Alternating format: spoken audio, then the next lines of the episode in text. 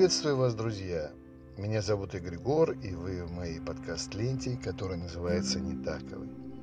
Это лента о том, как быть, думать и действовать неординарно. Итак, что сегодня в подкасте?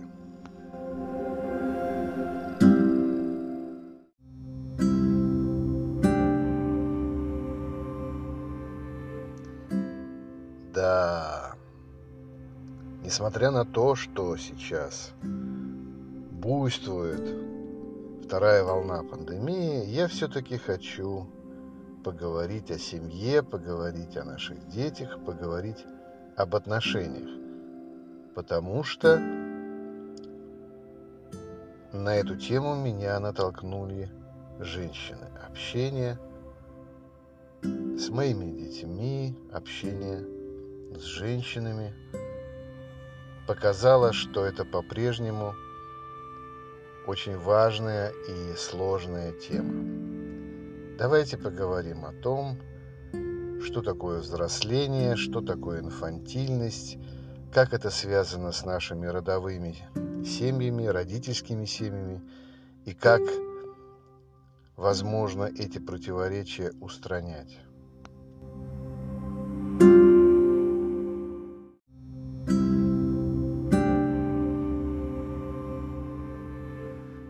Так, так, так, так, так. Ну с чего же начать? Ну, начать, наверное, нужно с реальной ситуации. Представим себе девушку. У нее есть молодой человек, они уже достаточно взрослые, им уже за 30 или около того.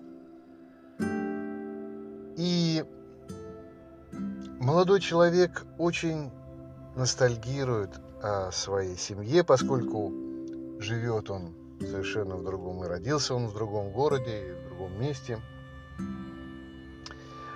И живут они с девушкой отдельно, снимают квартиру. Девушка имеет возможность видеться со своей семьей, со, своей, со своими родителями. Молодой человек не имеет такой возможности.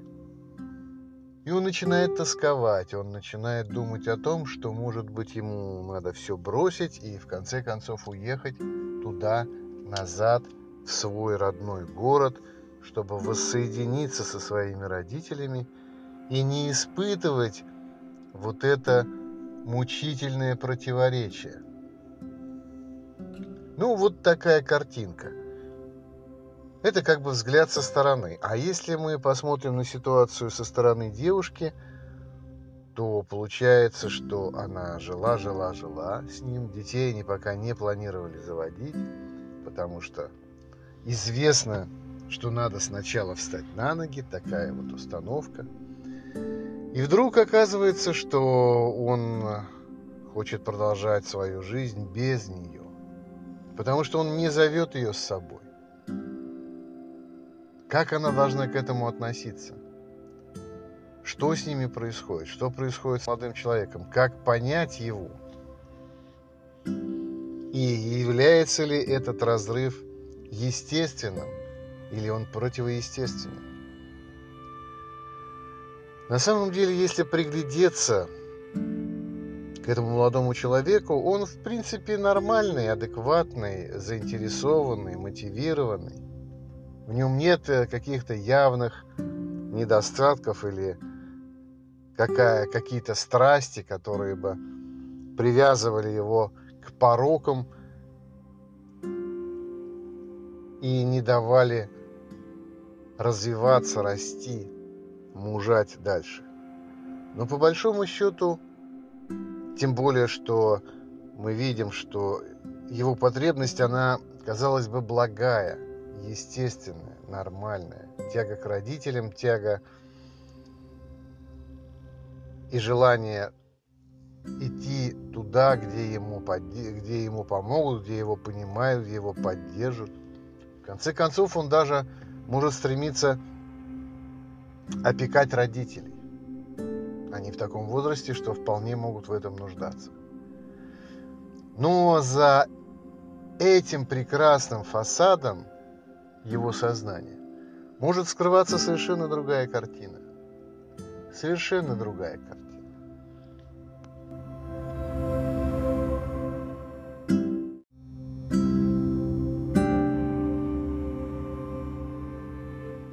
Есть он, есть она. Но семьи у них нет. Почему? Может быть потому, что он прежде всего не решается, он не хочет детей, он сомневается в том, что они действительно могут быть вместе долго. Он не решается заводить свою семью. Ему кажется, что он еще э, социально не окреп, что ему нужно реализоваться, ему нужно найти и поменять работу. Он связывает развитие своей жизни рационально с социумом. Нужно поменять место жительства или поменять работу, или вернуться к родителям. У него много версий, у него много, как ему кажется, абсолютно серьезных и важных причин э, для того, чтобы не концентрироваться на чем-то совершенно иррациональном. А по большому счету создание своей семьи, слияние со своим партнером противоположного пола. Это потребность иррациональная. Так называемое продолжение рода – это нечто более глубинное, чем даже наши мотивы, которые находятся в подсознании. Это какие-то бессознательные процессы. Исходя из этих бессознательных процессов, мы выбираем себе партнера. И как бы мы рационально не рассматривали нашего партнера, его достоинства, недостатки, выберем мы все равно иррационально. И никому другому, и самим себе в том числе, никогда рационально не сможем объяснить свой выбор, если он удачный, и тем более, если он неудачный. И тот, кто в состоянии осознавать себя, знает, что в момент подобного выбора мозги-то отключаются. Мозги отключаются. Можно сетовать на это, можно с этим бороться, можно пытаться это контролировать, эмоции, чувства. Чем, возможно, и занимается этот ее молодой человек – так уж получилось, что у него очень развито рациональное начало, и поэтому он все пытается контролировать, он все пытается выстроить, исходя из причинно-следственных связей, исходя из того, что нами принято называть логикой. Ну хорошо, если мы будем придерживаться логики, тогда этому молодому человеку нужно узнать, что есть эта самая иррациональная логика.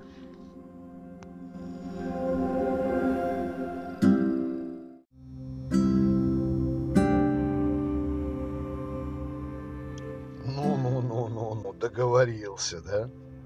Вы скажете мне, ну до чего ты договорился? Масло масляное, иррациональная логика – да? А как еще вам объяснить парадоксальные вещи? Явление или состояние, которое мы называем парадоксом. Так что иррациональная логика существует. Я вам объясню сейчас, что это такое. Во-первых, иррациональная логика – это то, что не исходит от вас непосредственно. Вы не являетесь источником этих событий или действий. То есть то, что может быть нелогично и иррационально для вас, может быть логично для кого-то, для чего-то, что выше вас. И оно управляет вами. Ну, в данном случае я апеллирую к тому, кто создал этот мир. Тот, кто создал этот мир, создал большое количество механических, вернее сказать, автоматических механизмов и заложил нам в бессознательную часть нашего мозга. И хотим мы того или нет, в определенные моменты с помощью ли химических реакций или каких-то а, электрических импульсов, которые бегут по нашим нервным окончанием, либо э, с помощью так называемой жизненной силы или каких-то еще субстанций, он вынуждает нас действовать, исходя из той логики, которая ему необходима для продолжения жизни. Вы успели, наверное, заметить, что наша жизнь устроена так, что все в ней конечно.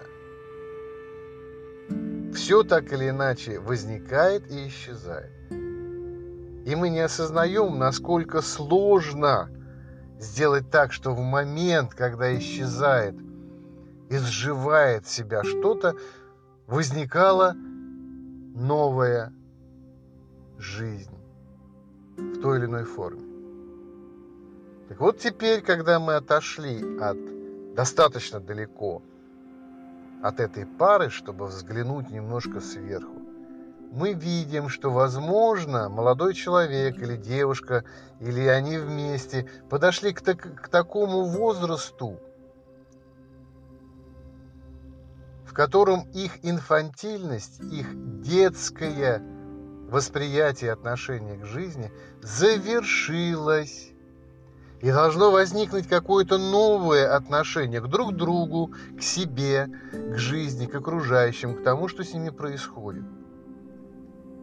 Что мы могли бы назвать более взрослые отношения. То есть, возможно, к определенному возрасту они должны созреть к тому, чтобы сознательно, говорим мы в кавычках, потому что, напоминаю, я прежде сказал – о том, что это не их логика. Они бы еще гуляли и гуляли.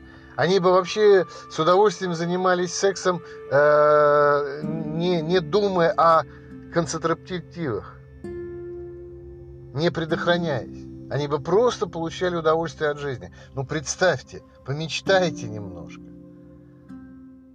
Вы бесконечно молоды, вы переполнены энергией, вы не обременены никакими обязательствами и так дальше. Больше того, вас любят, вас поддерживают, вас страхуют. Предыдущее поколение. Ой, кто бы не хотел жить в этом вечно? Конечно, хотелось бы. Это и есть наш человеческий рай. Вот человечество стремится построить такой рай. А на самом деле, э, ведь это детство – это детство. И коммунистическая идея в каком-то смысле – это тоже попытка вернуть каждого из нас в то самое блаженное время, когда ты безмятежен, когда ты э, не озабочен э, никакими тяготами и стремлениями. Ты просто живешь, ты просто существуешь. Все равны. Дети все равны. Дети все равны. И даже изнутри они так себя мыслят.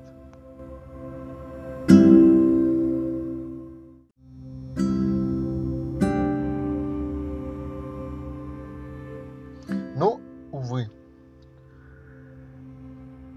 мир устроен немножко иначе. Это означает, что всему время появляться и всему время, время умоляться. А умоление это происходит через созревание, через переходы. И эти переходы, они четко обозначены возрастом.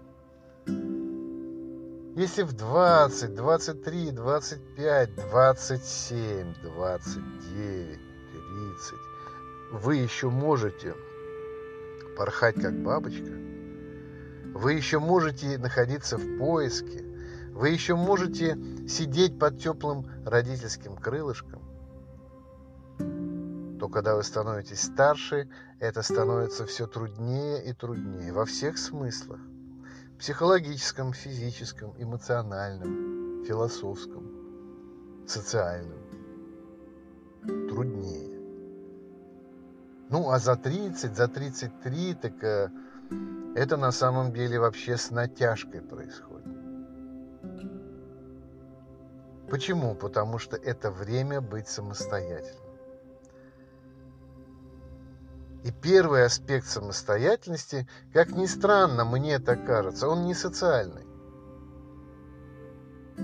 Это не значит, что вы должны считать свои золотые таллеры в мешках, которые вы там спрятали где-то под подушкой, или читать про свой социальный статус, э, свою известность или популярность в каких-то местных таблоидах. Не про это речь. Все-таки мне кажется, пресловутая самостоятельность – это способность к автономной жизни. Для начала просто, способны ли вы жить сами с собой.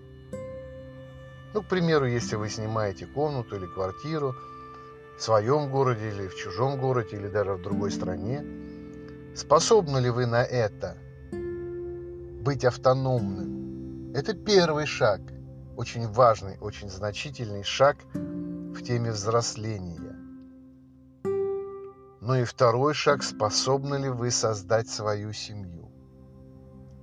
Вы скажете, это риски.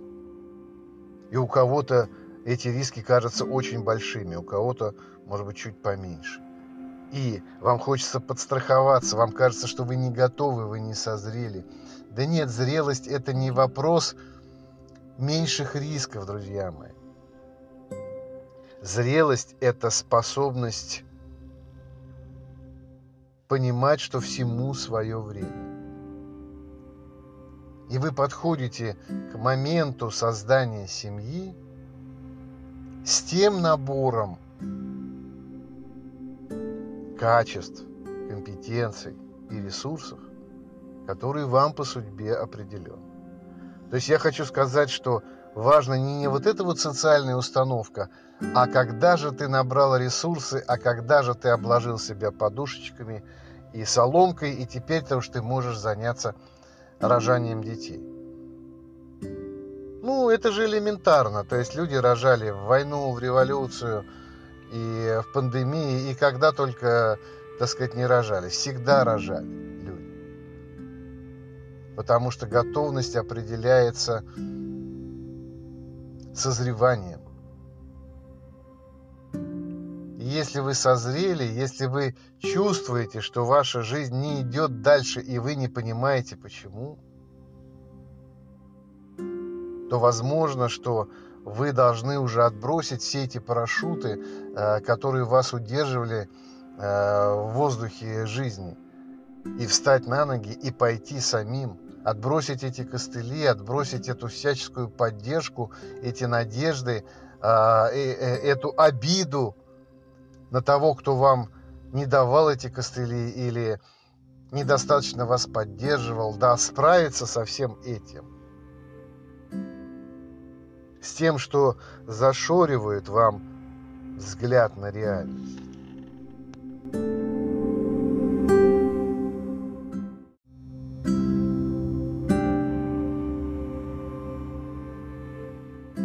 Как еще можно назвать этот процесс? Мужание. Чем старше мы становимся, тем больше мужества нам требуется, чтобы взглянуть реальности в глаза – Говорим ли мы только о созревании мужчины? Да, конкретно в данном случае, который мы с вами избрали в качестве иллюстрации, мы говорим о мужании молодого человека, о том, чтобы взять на себя ответственность за еще чью-то жизнь, за жизнь своей женщины, за, женщины своей, э, за жизнь своих детей. И парадокс заключается в том, что очень часто в момент созревания, в момент перехода из инфантильного детского состояния во взрослое состояние, некая, некая естественная природная инициация заключается именно в этом. Начать отвечать за чью-то жизнь. Причем не просто за чью-то, а за жизнь которая значительно в большей степени беззащитна, чем ваша. Это, кстати, вообще э, можно рекомендовать большому количеству людей как истинно психологическое лекарство. Вот если вы хандрите, если вы э, находитесь постоянно в стрессе, в страхе и э, никак не справляетесь со своей жизнью и так дальше. Найдите живое существо, которое более беззащитно, чем вы. И начните его опекать, и вы увидите, как у вас появится сила, как у вас поднимется то, что я называю витый иммунитет, жизненный иммунитет. Что такое витый иммунитет? Это ваша способность к адаптации, к глобальной адаптации, в которую включена адаптация ко всем жизненным условиям, включая и социальные, и особенности э, того места, где вы живете, той страны, того города, э, э, особенность отношений между людьми, которые есть гендерные особенности, профессиональные особенности, весь-весь вот этот набор 360 градусов, которые вокруг вас, вот способность не теряться в этих обстоятельствах, не подавляться этими событиями, не самоуничтожаться, не стопориться, это и есть вид иммунитет. Если вы действительно хотите, хотите поднять вид иммунитет, начните заботиться о ком-то. И ваши силы возрастут.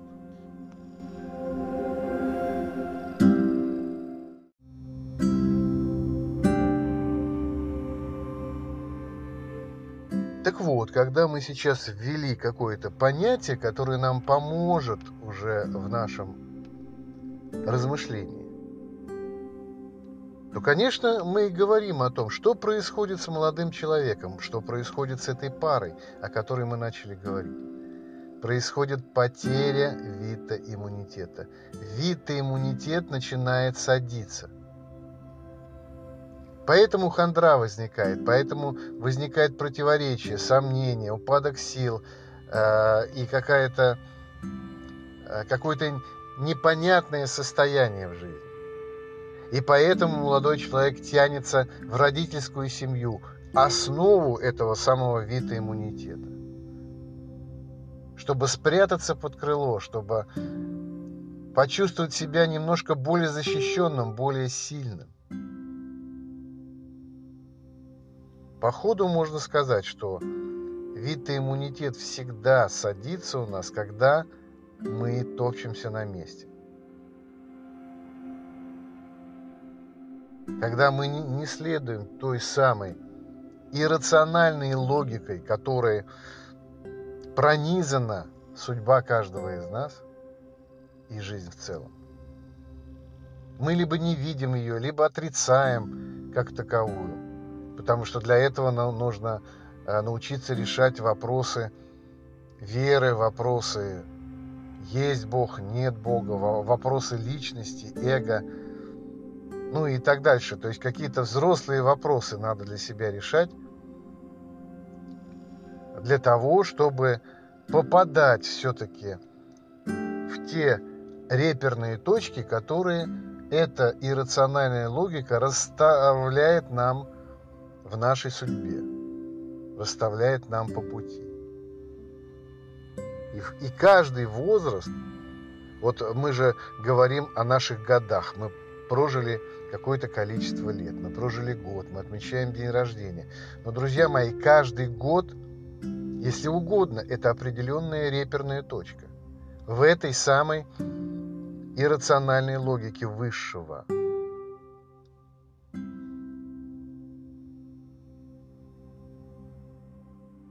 Есть точки в 3 года, в 7 лет, в 12 лет, в 16 лет – в 20 лет, в 25, 27, в 30, 33 и так дальше, так дальше, так дальше.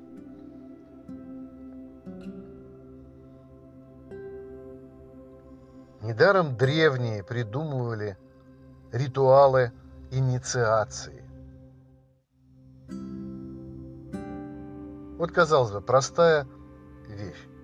Молодой человек должен служить в армии.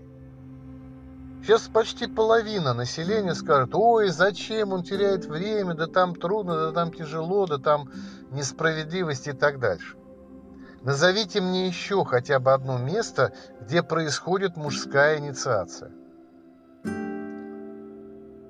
Ну, конечно, мы можем сказать и тюрьма. Да, можно сказать. Можно сказать так. Так вот, я хотел сказать только об одном. Что никто не отменял естественного перехода молодого человека из состояния мальчика в состояние мужчины. Этот переход, он необходим и он будет происходить. Будет ли он происходить естественным образом и полноценно, или он так до конца и не свершится, и никакого полноценного перехода не произойдет. От чего это зависит? От того, произойдет ли инициация. Окажется ли молодой человек в обстоятельствах, которые неизбежно вынудят его поменять одно состояние сознание, мышление, поведение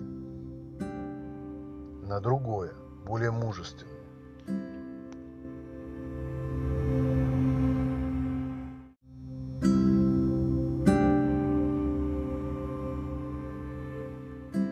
И вот сидят наши молодые люди, горюют, плачут, переживают, спорят, ругаются даже.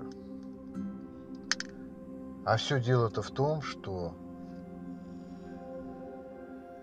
и ей, и ему нужна их собственная семья. И для того, чтобы это произошло, молодой человек должен быть инициирован, должен перейти в состояние мужчины. И должен,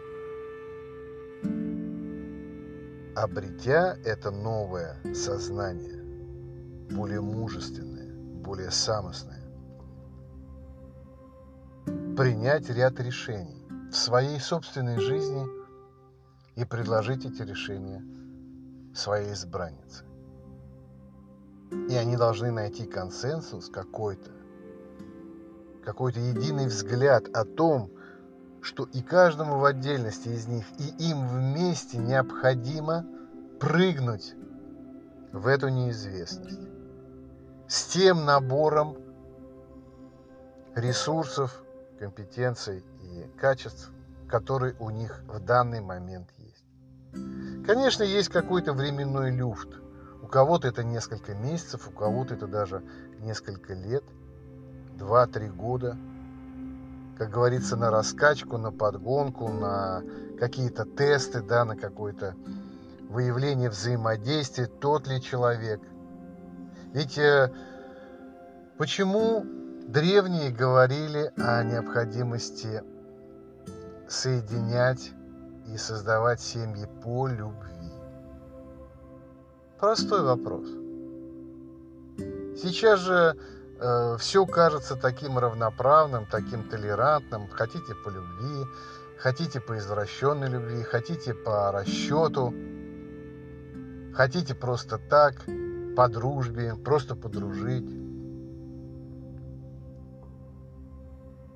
Хотите просто вот э, вместе в чужом городе снимаем жилплощадь, пока снимаем вместе, значит, э, когда не нужно снимать, разбежались.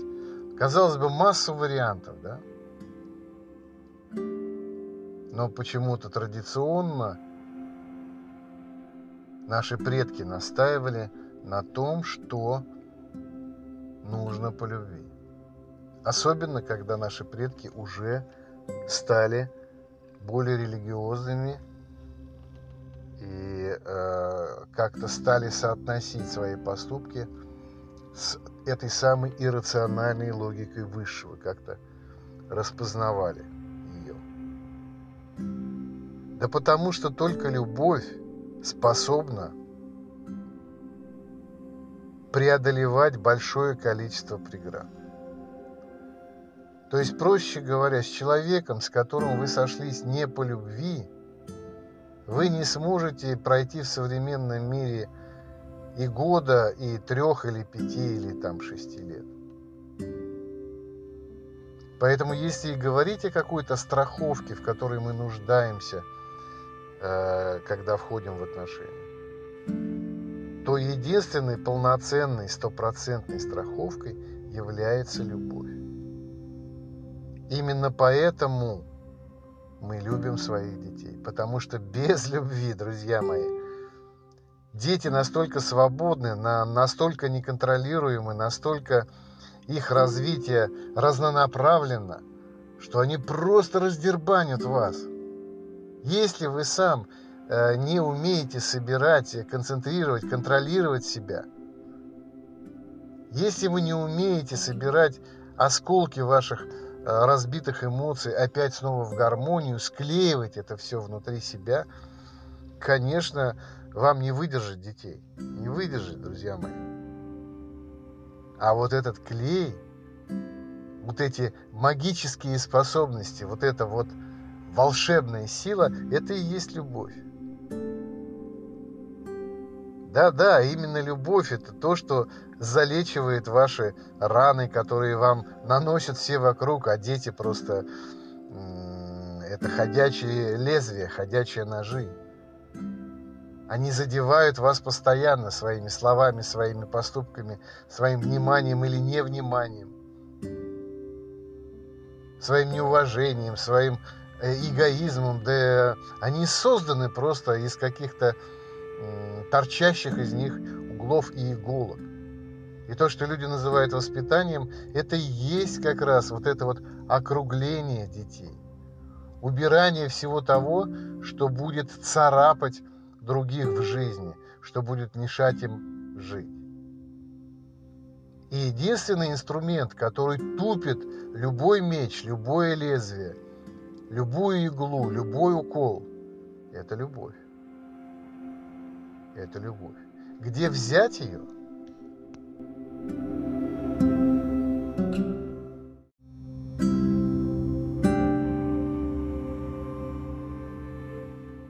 А вот это очень непростой вопрос.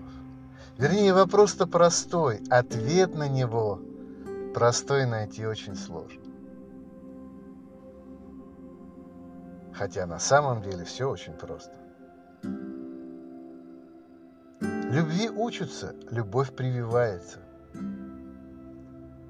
Так же, как волчица прививает навык охоты своему волчонку, так же наши родители прививают или не прививают нам любовь. Так мудро устроена эта жизнь, что если вы познали любовь на себе – то вы способны ее давать в свое время, когда оно придет. И вот тут возникает вот это вот понятие парампоры. Тот, кто не знает, парампоры – это непрерывность чего-либо, да? Вот жизнь – это парампора. То есть она не прерывается. И любовь – это парампора – она не прерывается. От родителей к детям. Дети становятся родителями, передают это своим детям. Заметьте, как устроено еще разумно. Если вы приглядитесь к своим отношениям, то попытка вас отдать любовь своим родителям она обнаруживает невозможность отдать любви в том объеме, в котором вы ее получили. Почему? Потому что иначе вы разрываете и закольцовываете эту парампору. То есть нет, в том объеме, в котором вы получили э, любовь от родителей, вы никогда им не вернете. Поэтому любовь безвозмездна. Зачем так сделано? Да для того, чтобы в этом же объеме вы отдавали любовь своим детям. Так что не расстраивайтесь, если вам не удается вернуть свою благодарность, свою благодарную любовь своим родителям.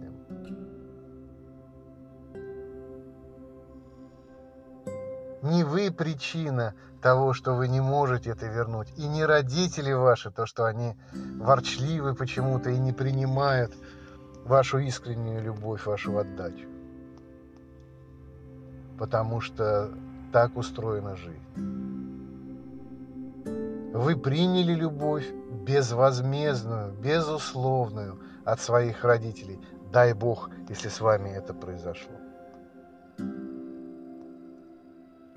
Это уже внутри вас. Вы научены, вам передали, вас инициировали на любовь. Значит, смело идите и делайте. Рожайте, воспитывайте, любите – и тогда вы будете в жизненном контексте. А если вас, что называется, недолюбили, то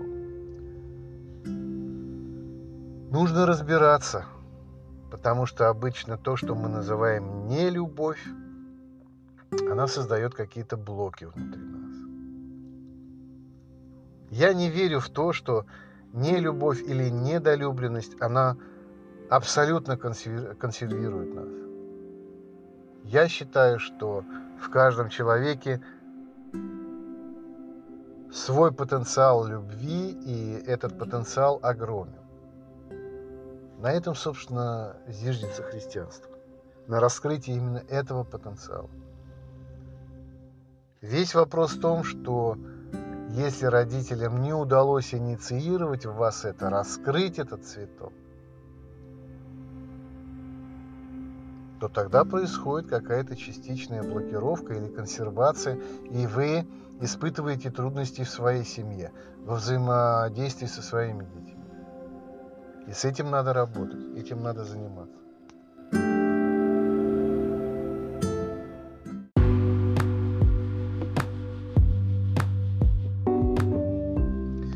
К слову сказать, я могу помогать людям, которые испытывают подобные проблемы. Испытывают проблемы нерешительности в создании своей семьи, испытывают проблемы в процессе своей, э, создания своей семьи и э, проблемы молодых семей, проблемы отношений и так дальше. Поскольку я коуч с мастер-коуч с достаточно большим опытом консультирования. Я не психолог, я не психотерапевт. Я работаю, помогаю людям, исходя из своего внутреннего опыта и исходя из тех техник и тех инструментов, которые я в практике консультирования выработал. А, собственно, если сказать немножко об инструментах, то что такое инструменты в работе с внутренним миром человека? Это просто то, что позволяет тебе значительно быстрее поднять на поверхность, на поверхность осознанности, возможности это рассматривать, анализировать, то, что находится у человека внутри. То есть я быстро извлекаю внутреннюю информацию, и дальше уже мой природный талант и мой дар и э, моя практика помогает мне анализировать то, что происходит с человеком, что э, в чем непосредственный набор его противоречий и э, тоже касается отношений. И если сказать вкратце, с чем я работаю, в чем заключается моя помощь. Моя помощь, я работаю с противоречиями, которые находятся внутри человека, либо которые возникают в отношениях между людьми. Потому что простое слово «согласие» и выражает то, что мы называем здоровым человеком, полноценным человеком, человеком, не нуждающимся в помощи. Ну или то же самое мы можем говорить об отношениях. Отношения не нуждаются во внешней помощи, когда они согласованные.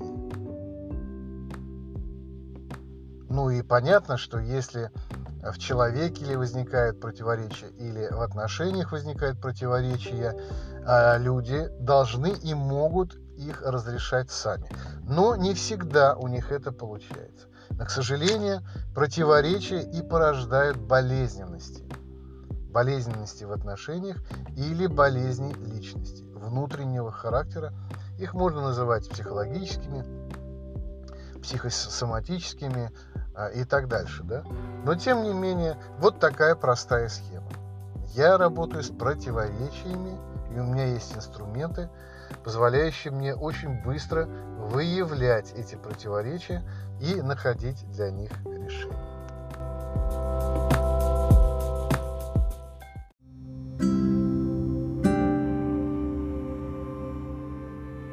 Ну, теперь будем завершать нашу беседу, наше размышление. И завершать, конечно, ее можно следующей темой. Что не бойтесь ступоров, не бойтесь ситуаций, в которых вы не знаете, как поступить, и в некотором смысле ходите по кругу, у вас какой-то день сурка бесконечный. Решение есть.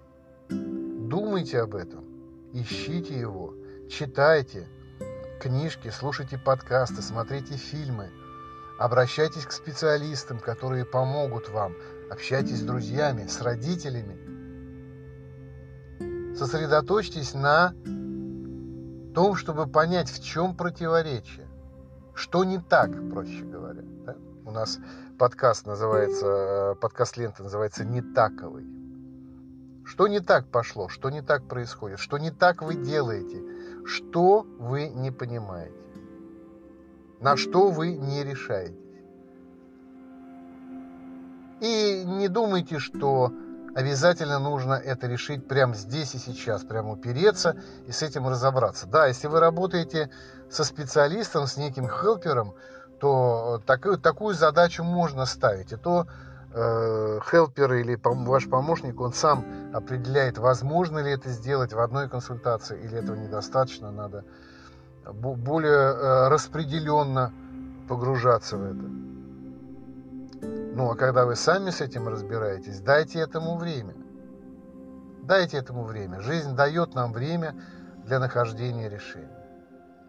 Поэтому и вы дайте себе. На этом я прощаюсь с вами. Надеюсь, что вам было интересно. И я был бы рад, если бы получал обратную связь. Вы можете найти меня в Инстаграме Э, в Инстаграме мой аккаунт, один из аккаунтов, это импротеатр. А, либо здесь каким-то образом также в подкастах задавайте мне вопросы и э, какие-то темы, которые, может быть, вам интересно разбирать. А я с вами прощаюсь. До встречи.